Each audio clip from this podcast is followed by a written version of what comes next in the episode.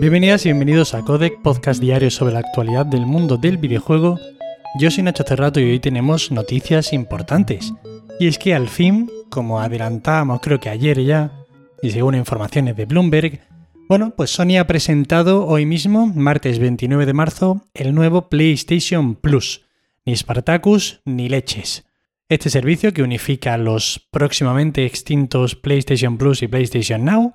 Y bueno, una nueva propuesta de la compañía japonesa que llega, ya os digo yo, que estaban bastante acertadas las informaciones, con tres niveles de suscripción, como ya se sabía. Pero bueno, vamos a indagar un poquito en estos.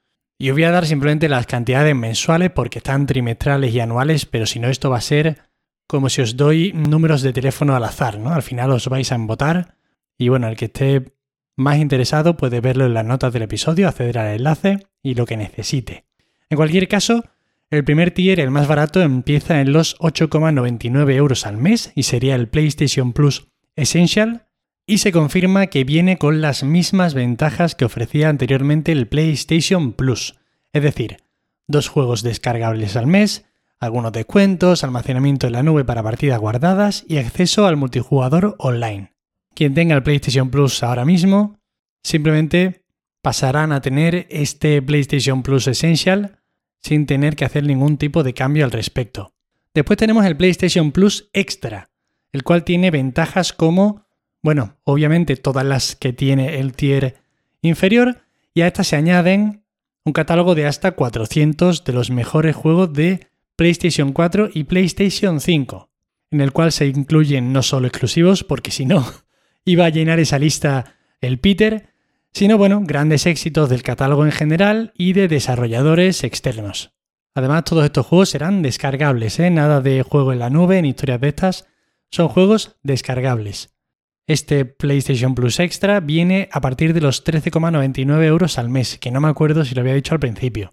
Evidentemente estoy dando los precios en Europa, pero bueno, hay pequeños cambios con respecto al dólar y a la libra, como podéis imaginar no son exactamente el mismo número con diferente moneda. ¿eh? Este es uno de esos casos en el que cambia.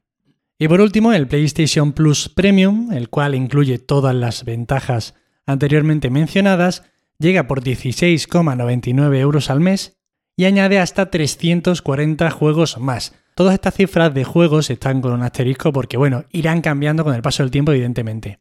Entre estos 340 juegos más están juegos de la PlayStation 3, pero ojo, mediante transmisión en streaming en la nube. Ya empezamos con las mierdas. Perdonadme la, la crudeza de la palabra, pero es que de verdad me parece una mierda. Sobre todo si no ha cambiado con respecto a cómo funcionaba el PlayStation Now, que no funcionaba especialmente bien. Por tanto, si esto de la nube no funciona como debe, pues no sirve para nada pagar este extra por mucho que puedas acceder a este catálogo. Esto tiene que funcionar perfectamente para que sea vendible. Pero bueno, quizá ahora funciona mucho mejor y simplemente estoy yo de agorero pensando en lo peor. Además, habrá un catálogo de clásicos populares disponibles en streaming y también para descargar de la PlayStation original, PlayStation 2 y PSP. Esto mola, la verdad. Esta serie de títulos disponibles a través de la transmisión en la nube funcionarán en los países en los que ahora mismo funcionaba PlayStation Now, no en los que no estaba todavía implantado este servicio. Además, también estará la posibilidad de transmitir juegos desde la PlayStation 4 o PlayStation 5. Y además, ojo aquí porque esto ya es la risa máxima, en este nivel podremos tener acceso a pruebas de juegos por tiempo limitado para los jugadores que quieran probar ciertos juegos antes de que salgan. Es decir, las demos de toda la vida, que ahora engordan el tier más alto de una lista de suscripciones cuando, bueno, de toda la vida ha sido algo gratuito para que la gente simplemente probara ciertos juegos. Bueno, queda aquí bastante ignorado el perfil del usuario de PlayStation Now que, por ejemplo, solo tenía PC y que jugaba a varios juegos de la PlayStation en su PC, aunque, bueno, en general parece ser que no funcionaba demasiado bien. No sé si tendré algún oyente que lo utilizase y que le fuese bien, pero no está claro lo que va a suceder a partir de ahora con esta gente, no se sabe, no lo han explicado. Entiendo que poco a poco irán desgranando más los detalles, ahora mismo se han centrado sobre todo en las consolas y bueno, esta transición de los servicios hasta ahora disponibles se hará poquito a poco y de forma escalonada en varios países, pero la idea es que esto esté funcionando para finales de la primera mitad de 2022. Además parece que eso, que quieren llevar a nuevos mercados la posibilidad de transmitir juegos en la nube y van a compartir más información al respecto próximamente.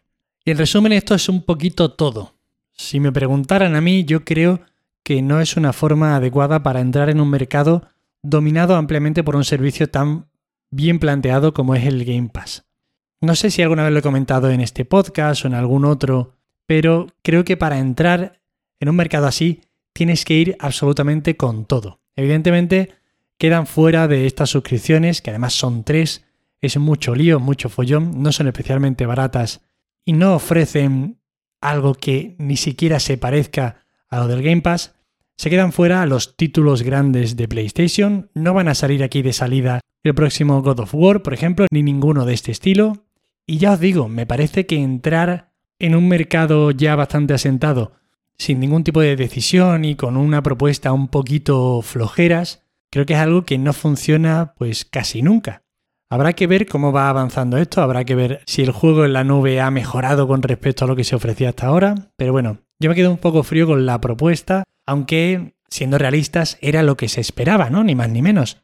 Pero bueno, otro rumor que se cierra, que ya sabéis que me gusta esto de que los rumores se vayan cerrando para que no se queden en el aire y no me dé a mí la sensación de haber perdido tiempo comentándolos y haberos hecho perder el tiempo, bueno, pues escuchando rumores que no llegan a nada. Creo que por ahora Estoy medio seleccionando bien lo que comento y me alegro que no se llame al final Spartacus porque me parecía la verdad tela de feo.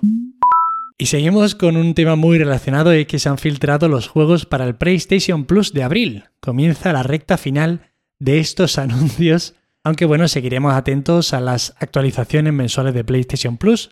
Pero bueno, para este fin de fiesta Sony ha preparado un mes de lo más cutrongo, para no perder las viejas costumbres, hombre. Hay que acabar fiel a lo que uno ha hecho durante la mayoría del tiempo.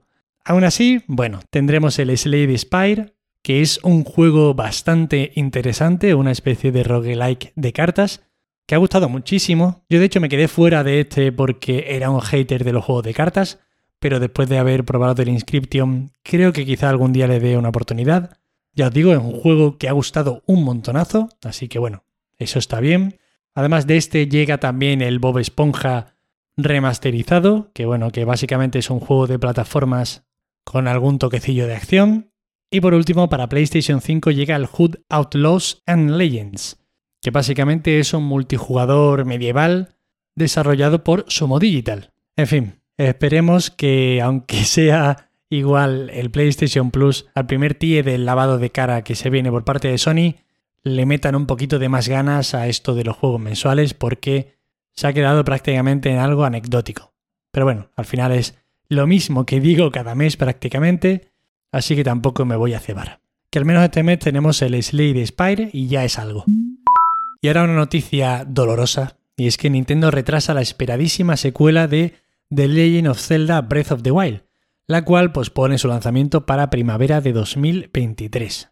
En fin, ¿qué se le va a hacer? Yo sinceramente medio que estoy tranquilo simplemente con saber la existencia de este juego futuro, saber que algún día vamos a poder disfrutarlo. Mira, que tarde lo que tenga que tardar, no me importa de verdad si luego sale tan maravilloso como el primero, hay mucho a lo que jugar. Pero bueno, daba la cara en el anuncio Eiji Aonuma, el productor de la saga, y a pesar de que no era especialmente conciso con los motivos del retraso, parece claro que la cuestión es que quieren tenerlo bien pulidito de cara al lanzamiento y por tanto les habría pillado el toro.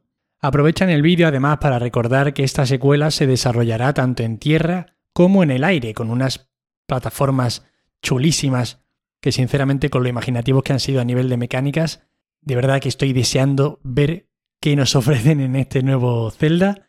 Y además eso, han dicho que contarán con aún más mecánicas y funciones con respecto al anterior. Yo de verdad quiero que me sorprendan, que evidentemente todos esperamos un juego continuista, pero ojito con los Zelda que no renuevan motor gráfico, que suelen ser bastante impresionantes. Tenemos ya más de uno y más de dos ejemplos de ese segundo Zelda que reaprovecha el motor gráfico y en el que se centran en ofrecer cosas diferentes, así que, bueno, es que este va a ser uno de los juegos del año en el que salga y no nos queda otra que desear que salga de la mejor manera. Fortnite presenta el modo cero construcción, rompiendo con una de las características principales que diferenciaron a este Battle Royale en sus inicios y durante mucho tiempo, aunque bueno, luego ya por méritos propios, bueno, básicamente pues se ha convertido en el Battle Royale por excelencia, construcciones aparte, y nada, el modo que originalmente fue incluido en un capítulo específico de la temporada 2 del título, llega para quedarse tras las exigencias de una gran parte del público, el cual demandaba algún modo que pudiera compatibilizar mejor con esa vertiente competitiva para la que la construcción era más un problema que un atractivo interesante. Así que nada, alegría para los que lo querían, yo creo que es un acierto importante por parte de Fortnite, aunque ya os digo, tampoco le va a ir mal, ¿eh? haga lo que haga. Y estas son todas las noticias de hoy, espero que os hayan resultado muy entretenidas. Ya sabéis que para cualquier queja, sugerencia o comentario me tenéis en arroba Nacho Cerrato en Twitter. Agradeceros como siempre de corazón que estéis ahí al otro lado escuchándome muchísimas gracias, de verdad. Espero de algún modo estar mejorando con el paso del tiempo y que bueno, que os guste lo que hago lo suficiente como para fumaros un audio mío diario, aunque al menos dure un poquito. Agradecimientos especiales de verdad, de corazón, que me hace mucha ilusión a los que dejáis reseñas positivas, tanto en Apple Podcasts como en Spotify, como los que compartís los capítulos con gente a la que le pueda interesar es lo que más me ayuda a crecer. Muchísimas gracias y nos vemos como siempre mañana. Hasta luego.